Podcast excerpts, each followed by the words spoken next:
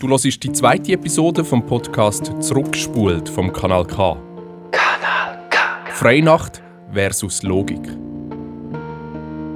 Wir sind stehen geblieben in der ersten Freinacht, wo die amtlich konzessionierte Chaos-Truppe vom Radio Alora 1988 im Radiostudio am Ziegelrhein zu Aarau gefeiert hat. Einer hat gerade die neuesten News aus dem Untergrund wiedergegeben. Eine jugoslawische Band, die vorher ein Interview im Radio gegeben hat, hat in der Berner Reithalle gerade für Stunk gesorgt. Sie mussten ihr Konzert abbrechen. Weil ein paar Feministen und Feministinnen auf die Bühne gestürmt sind, weil der Gitarrist ein Pin-Up-Girl auf die Gitarre geklebt hat.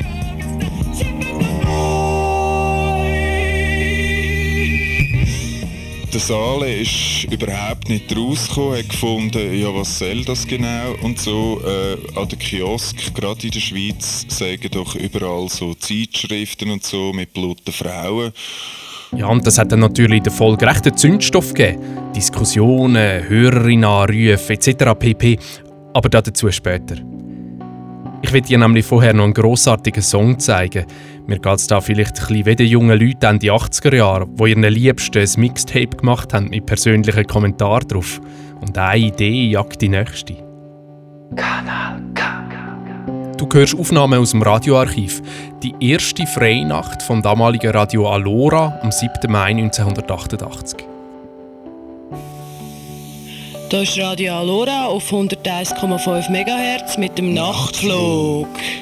Wir haben gehört das Lied mit Typical Girls und jetzt kommt speziell für den Chat Termine mit Happy Holiday.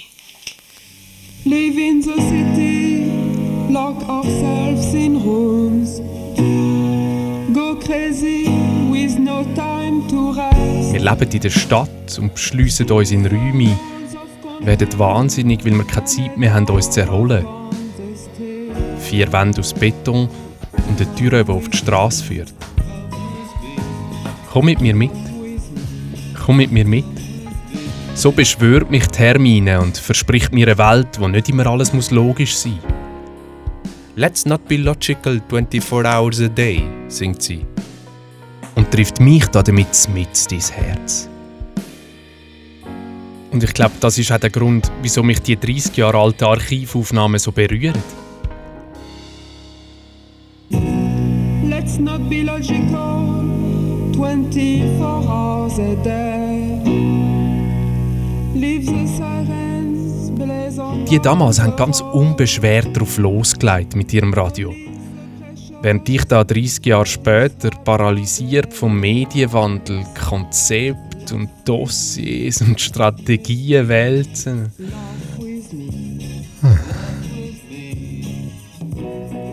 Ja, lineares Radio heisst ja, gibt es auch nicht mehr allzu lang. Und ich habe jetzt noch den Auftrag gefasst, das zu dokumentieren, solange es noch lebt.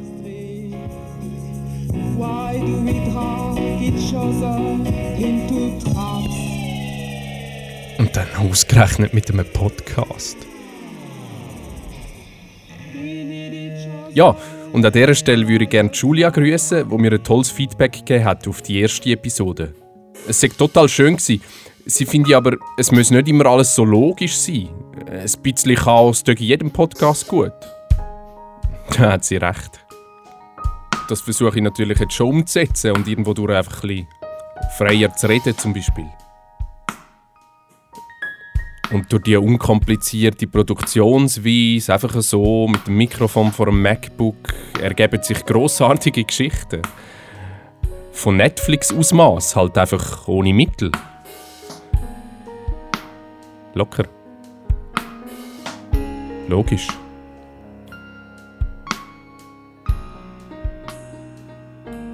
Und zu mir eine Scheibe 80er Jahre abschneiden, habe ich mir auch eine Freinacht verordnet, um die Freinacht von damals zu hören. Und bei jedem käsigen Radiosong habe ich mit meinen Softwareinstrumenten ein mitgeschämt. Wir sind hier im Studio, der Willi, der Peter und die Irene am Mischpult und am Mikrofon und an den Plattenspieler. Ja, und inzwischen habe ich da mein privates Vergnügen mit meiner persönlichen Jam-Session allein im Podcast-Studio 2019.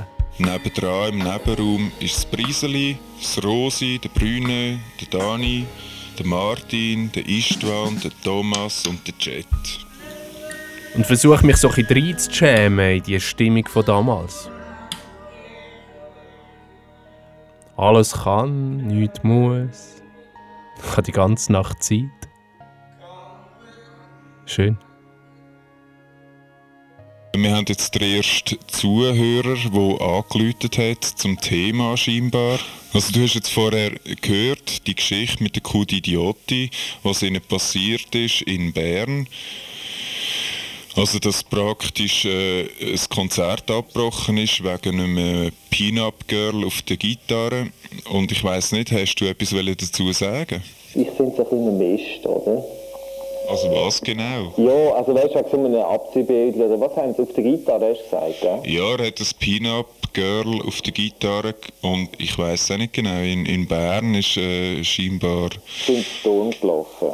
ja. ja. ja.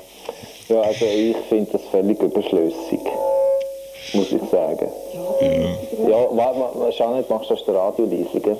Janet macht Radio leise, also ich als Mann, also ich meine, ich bin ja schon gegen jegliche sexistische und die armen Frauen und so weiter, oder? Aber äh, wenn man kann es übertreiben, verstehst du? Also man kann alles übertreiben und ich finde, äh, so Leute suchen irgendwie irgendetwas und sie können dagegen ein bisschen ausrufen und so.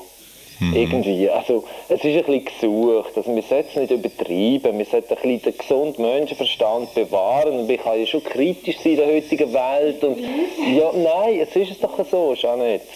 Ich gebe dir nachher Janet, gell? das ist eine Frau. Und die ja, ja das wäre schön, wenn eine Frau auch etwas könnte dazu sagen Das fände ich auch interessant. Also ich finde ich es schon in der Ordnung, wenn man heutzutage ein bisschen kritisch ist und gegenüber diesen sexistischen Sachen, aber man kann es übertreiben und man sieht irgendwo vielleicht einen Busen und so, und jetzt muss man halt säckeln, oder? Also, äh, oh, ich nicht wollte säckeln sagen.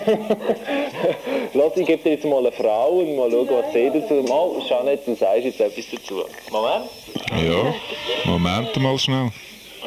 Also, äh, ich weiß gar nicht, was ich sagen zu dem Abziehbild auf dieser Gitarre? Nein, ich finde es einfach gesucht, das Zeug. Irgendwie. Du bist Janet? Ja, richtig. Ja.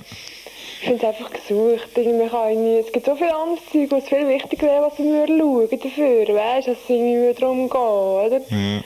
Und dann kommt man irgendwie so mit so Bildern hinterher, also ja, an sich einfach aus einem Flip raus vielleicht, ich weiss auch, die Momente, die aufgeklebt werden, oder weiss, das spielt nicht so eine Rolle, das ist gar nicht so wichtig. Mhm. Wo wirst du den Punkt sehen, wo man, also jetzt du als Frau, wo du das Gefühl hättest, du müsstest eingreifen, also es würde jetzt zu weit gehen, oder? Und ich recht betroffen bin natürlich in erster Linie, ganz klar, oder? Und nachher einfach, wo es wirklich um, um Frauen an für sich geht, also äh, der andere Ding. Ja, ja. Geht nicht. Also, ich kann nicht, ich ja. nicht überfallen, weißt Wie wehrst du dich, wenn du auf der Straße zum Beispiel angemacht wirst? Die Aggressivität natürlich, ganz klar. Also ich werde vorher aggressiv.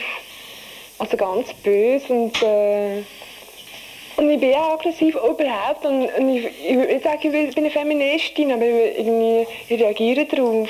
Gut, also ich würde das jetzt als Anlass nehmen, dass wir vielleicht in einer nächsten Sendung möglichst schnell auch in das Thema würden einsteigen Also ich fände es wichtig genug. Äh, ich danke dir herzlich für deinen Anruf. Ich habe dann natürlich versucht, Janet und Michelle ausfindig zu machen. Bisher habe ich aber noch keine Spur. Also wenn du wüsstest, wo ich die würde finden ich würde nämlich noch so gerne 30 Jahre später mit ihnen telefonieren und fragen, wie sie es so haben. Aber jetzt im Ernst. Sexismus ist natürlich Ende 80er Jahre ein total wichtiges Thema und ist es heute immer noch. Und für eine spätere Episode rede ich dann mit dem Margrit Schaller und der Sue Büsser, die im 88 für ein Schwerpunktwochenende zu Frau und Politik wichtige Sendungen, zum Beispiel zu der Gleichstellung der Frauen, gemacht haben. Jetzt aber zuerst zum Peter Kundner, der damals bei Malora dabei war. Du hast ihn in der letzten Folge gehört. Er schaut da im Mai 1988 zurück auf das vergangene Sendewochenende vom Testbetrieb und erzählt vom Selbstverständnis. Nachdem wir am letzten Sonntag am 9. Uhr den Sender abgestellt haben, haben viele von uns zuerst mal aufschnaufen. Viel Stress, viel Arbeit und Zeit von vielen Leuten hat in all diesen Sendungen gesteckt. Aber für das die meisten fast keine Erfahrung haben im Umgang mit Radio, ist das alles ganz gut rausgekommen. Wenn man ein Radio machen will, für alle, die etwas beitragen wollen zu einem lebigeren Aargau und alle, die das interessiert, und dann eben zum Teil unerfahrene Journalisten, Sprecher, Regisseure und Interviewer am Arbeiten sind, kann das natürlich Auswirkungen auf die Qualität der Sendungen haben. Trotzdem ist unser Standpunkt klar. Das heißt, uns sind authentische Sendungen, direkte Informationen und Sendungen von statt über Betroffene immer wichtiger als ein professioneller Anspruch. Ein Prestigeprojekt sind damals natürlich die Radionachrichten. Klar, man hat ja gegen den Strich informieren. Wir fangen an mit einem Bericht über den Sondermüllverbrennungsofen von der Schweizerischen Sprengstofffabrik zu Dottiken. Dann ein Beitrag über den Jürg Weiss, der im letzten Monat in El Salvador ermordet worden ist. Und am Schluss dann Kurznachrichten. Gerade bei diesen journalistischen Sachen, das war immer ein wahnsinniger Eiertanz, wenn man irgendwie Nachrichten und weil da ist ja kein Netz gehabt, oder? Wenn man irgendwie SD-Agenturmeldungen interpretiert. Aber man hatte kein journalistisches Handwerk oder Vernetzung gehabt, um nachzubohren oder irgendwie. In den letzten Wochen war viel zu lesen über das Projekt der Schweizerischen Sprengstofffabrik in Dottiken für den Bau eines Sondermüllverbrennungsofen. Wir haben Besuch von Hans-Rudi Blösch von der IG Luft von Dottiken und er kann uns vielleicht kurz die Geschichte von dem Projekt erzählen. Die Geschichte Peter Kundner ist eine lange Geschichte, schier Leidensweg. Sie geht zurück ins 1986, wo... Man merkt schon, dass wir nicht wirkliche Dadaisten waren. Es ist Journalismus. Ja, ja, eben. Man probiert auch ein bisschen zu sein wie die Grossen, oder? Da mag ich mich erinnern, das ist immer so eine... Eben darum habe ich gesagt, Eiertanz. Vielleicht weniger von den Inhalt her, das ist schon klar gewesen, wo man reagiert auf Meldungen und wo, dass man eben zum Beispiel jetzt Dottik, ein gutes Beispiel, hat, hat natürlich nicht stattgefunden, dass der Typ irgendjemandem etwas erzählen konnte. Ausser bei uns. Und das ist jetzt ein schönes, oder? Regional, Aargau ist ein wichtiges Thema, Umweltverschmutzung, Luftrein, also alles da. Aber die Form, das Bittere, oder wenn du heute Nachrichten hörst, e-, egal auf welchem Sender, die sind ja immer total bitter und ernst und also unglaublich. Es traut sich ja niemand einen Scherz zu machen. Ich mag mich erinnern, eines vor 30 Jahren hat in der Tagesschau einen, einen Pariser über seine Finger gezogen, wo es um AIDS-Prävention ging. Und das ist, glaube ich, das einzige Mal in diesem Jahrhundert, dass so etwas Humorvolles passiert ist. Und das ist bei uns auch. Wir haben, ich mag mich erinnern, sehr gestritten darum. Der Franz Josef Strauß war damals ein bayerischer Politiker. Gewesen. Schlimmster Güte, also Filz, Korruption, Macht für sich, in aller, aber halt so einen gemütlichen Bayer, weißt so, ja, jetzt lassen wir fünf Grad sein und trinken wir noch ein Moos und so. Äh, in einem Jagdausflug ist dem in den Arsch geschossen worden, irgendwie Schrot, also er ist nicht gestorben, ist aber vielleicht aber schon verletzt gewesen. Und dann haben wir so einen mega Krach gehabt, weil wir es wollen lustig machen über das, oder? Und einer in unserer Nachrichtengruppe hat gesagt, nein, das könnt ihr nicht machen, das ist auch ein Mensch. Und weißt du, so, ist wirklich die Diskussion, ich weiß gar nicht, wie es jetzt rausgekommen ist, ob man überhaupt nicht gemacht hat, oder, oder ob man die, eigentlich hätte man die Diskussion müssen bringen, oder? Wie schwierig das ist, die Form zu finden um nicht einfach nur bitter zu bleiben. Deutschland. Der Franz Josef Strauß hat einen Herzanfall erlitten. Der inzwischen 73-jährige Kaiser von Bayern ist mitten im Wald während dem Jagen zusammengebrochen. Am Morgen ist er noch mit dem deutschen Verteidigungsminister Robert Scholz am Münchner Oktoberfest gesaufen. Der Franz Josef ist mitten im Wald verarztet worden und nachher mit einem Helikopter ins Spital von der barmherzigen Brüder in Regensburg geflogen worden. Er schwebt jetzt nicht mehr in Lebensgefahr, sagt man. Wir vom Alora, wir meinen, es könnte auch so sein, dass der Robert Scholz am Franz Josef Strauß in den Arsch geschossen hat. Mit Schrot. Natürlich wie der RAF, scheinbar. Ich habe Peter Kundner dann gefragt, ob man sich das hätte leisten können. Man ist ja mit dieser Versuchskonzession recht unter Beobachtung gestanden. Das hat man sich gar nicht so überlegt. Das ist wirklich wichtig, dass da seitens von unseren Backup, dass dort nie irgend eine Andeutung ist, machen das lieber mal nicht, wir sind ein Versuch und wenn das nicht gut geht, dann haben wir unser Radio nie und so, hat ja alles können sein. Nein, weder Selbstzensur, glaube ich, außer in der Form vielleicht, inhaltlich hätte es das nicht gegeben. Und haben euch Regierungsrat etc. etablierte äh, Gruppierungen, haben die euch Auskunft gegeben? Oder sind ihr da irgendwie auf Granit gestoßen? Wenn man Auskunft mal hat wollen, ich glaube, man hat, man hat nicht so gesucht. Man hat sich natürlich gesagt, ja, ja, die haben ihre Kanäle und die können sich ja dauernd verlautbaren. Da müssen wir nicht, und jetzt zum richtig kritisch, journalistisch kritisches Gespräch zu führen, da meine ich, bin dann 24 und ich glaube nicht, dass ich dort hat mir das zutraut. Ich war ja nicht Journalist, gewesen. ich nicht gewusst, wie das geht eigentlich. Aber ich finde, wenn man dir zulässt, man nimmt es dir sehr gut ab. Ja, ich bin jetzt auch noch also die Sprache ist eigentlich okay. Ja. Ein bisschen hochatmig, ein bisschen aufgeregt, gerade am Anfang dort gewesen, aber... das soll es gehen, das kann ich selber auch. Und damit... Und damit zu den Kurznachrichten und um damals recht frischen Bundesrat Adolf Ogi. Ogi hat wieder mal seine geistige Wachsamkeit und Intelligenz unter Beweis gestellt. In Zürich hat er von den Schweizerinnen und Schweizer, also sozusagen von uns, verlangt, den starken Kräften nicht nachzugeben, die ein Misstrauen gegen moderne Technologien und den Fortschritt haben. In höchst philosophischen Schlusswort hat er gemeint, man müsse Wachstumsmüdigkeit und Technologiefindlichkeit zwar ernst nehmen, dabei aber nicht resignieren.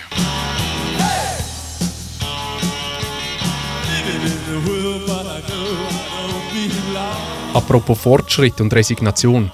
Ich habe natürlich mit dem Peter Kundner, er ist selber ja auch Audiomensch, auch über die aktuellen Entwicklungen vom Radio geredet. Es gibt in der Mediengeschichte immer wieder Aufbruchzeiten.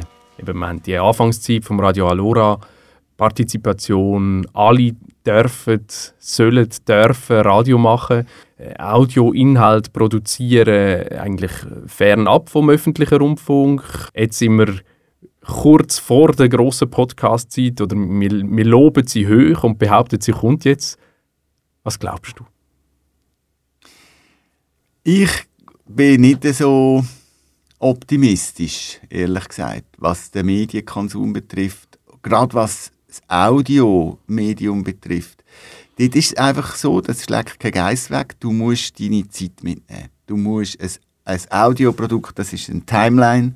Du weißt bei Sekunde 10 einfach nicht, was bei Sekunde 15 kommt. Du kannst auch nicht ein bisschen schauen, kannst nicht ein bisschen blättern, du kannst es nicht zusammenfassen, weil dann ist, es nicht mehr das. Das ist einfach witzlos. Wenn ich so sehe, wie die Leute verzüttert um sind und Social Media und da und dort, da schauen, da steht schauen so, hat so ein Medium, wo du einfach mal dreiviertel Stunde ein tolles Feature da musst du dich einfach können einlassen Das sehe ich irgendwie nicht mehr, dass das wirklich Zeit hat. Aber ich würde mich gerne überraschen, dass es anders ist. Und ich finde natürlich schön, dass die technischen Möglichkeiten, wie bei allem Medialen, sei es Film, sei es, sind natürlich, gestern hat mein Bub hat ein, eine App abgeladen, Stimmenwandler. Das ist so cool. Da kannst du auf dein Nattel kannst aufnehmen. Äh, ich bin der große Zampano. Und dann hast 70 Varianten, wie du das kannst abladen steht kleiner Computer, besoffener Roboter, äh, versteinerter Fisch und so. Und dann macht das die wunderschönsten Verfremdungen. Und das Tollste, habe ich gestern herausgefunden, ist, du kannst das MP3 abspeichern. Also du kannst dir eigentlich am Nattel schon einen Podcast quasi zweckschneiden. Also die Mittel werden natürlich immer verreckter, oder immer wunderbarer. Also wir sind im absoluten Medienschlaraffenland. Im Prinzip ist ja jetzt die Utopie eintreten, die wir 1988 gefordert haben und haben wollen basteln, oder? Alle können, alle dürfen, jeder hat seine Öffentlichkeit.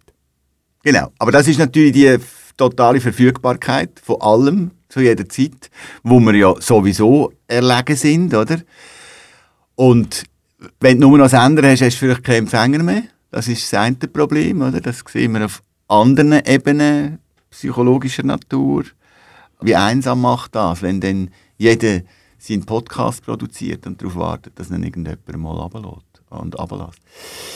Am Radio ist natürlich schön und ich finde es toll, wenn du gesagt hast, es gibt jetzt eine Podcast-Gruppe in Zürich und so. Eigentlich ist es auch ein, ein, sozialer Motor. Du kommst zusammen, du hast ein Studio an einem Ort, an einem physischen. Eben, Das Nattel ist schon toll, aber es ist natürlich traurig, wenn jeder unter seiner Bettdecke seine Sendungen alleine macht, weil der Austausch und die Reflexion und das Feedback von den anderen Leuten braucht man einfach, sonst wird es nichts. Wenn man das lust, ist wirklich das große Thema gewesen, Ende 80er Jahre. Institutionen gründen, gegen Öffentlichkeiten erfinden, geschützte Rahmen schaffen. Ja, es hat vielleicht auch mit den Mitteln zu tun. Es ist vielleicht möglicher geworden. Also es ist so ein bisschen, es ist eine Aufbruchstimmung auf allen möglichen Ebenen, eben von Kultur und Musik und Medien und Politik. Haben Sie etwas können verändern? Das ist allweg schwierig auseinander zu isolieren. Ich, wenn man jetzt heute schaut, hat sich ja sehr viel verändert. Zum Teil zum Angenehmen. Also die Gesellschaft ist sicher liberaler geworden. Und da haben ja alle dazu beigetragen. Oder? Es gibt mehr Bewusstsein für Rassismus, für Unterdrückung. Ich meine, was die zum Teil die bürgerlichen Politiker geboten haben, das würde heute jetzt so ein Klimajugendlicher würde denken, hey, sind die wahnsinnig gewesen? Also, es geht doch einfach nicht, oder? Ähm, aber wer jetzt hier welchen Anteil hat, dass sich das geändert hat, ähm, ich glaube, wir haben können Mut machen. Also das ist, ich glaube, ein Medium wie ein Radio ist vielleicht nicht in erster Linie da, etwas zu verändern. Das machen Initiativen wie, wie IG Luft oder was auch immer, die dann wirklich politisch tätig sind. Aber es kann Mut machen und es kann ein bisschen vernetzen und es kann dir klar machen, du bist nicht allein, du bist nicht der Einzige, der wo daran äh, leidet, dass es hier kein vernünftiges Punklokal gibt, wo man nicht gerade 6 Stutz muss zahlen für ein Bier. Peter Kundner, danke vielmals, dass du dich wieder in die Zeit hast verwickeln lassen. Ja, danke dir für die Verwicklung. Ich habe jetzt die attraktive Aufgabe, unser spannendes Gespräch, das eine Stunde 40 umfasst, auf eine podcast-taugliche Länge zu schneiden. Ich weiß nicht, wie ich das schaffe. Was ist podcast-tauglich? Das müsste man jetzt Community fragen. Podcast-tauglich ist, wenn man Community fragt. Community, was ist podcast-tauglich? Apropos Podcast-tauglich. Cliffhanger. In der nächsten Episode rede ich mit dem Bölke, mit dem Wolfgang Bortlik. Er ist in der Schriftsteller-Fußballnationalmannschaft und ist Krimi-Autor. Und in seiner Sendung von 1988 hat er ein grosses Geheimnis gelüftet. Das sind Bermuda Idiots mit Bonanza. Ich bin der Bölke, der Schlagzeuger von dieser Gruppe. Und ich erzähle euch jetzt die geheime Geschichte von der Aarauer Musik. Kanal.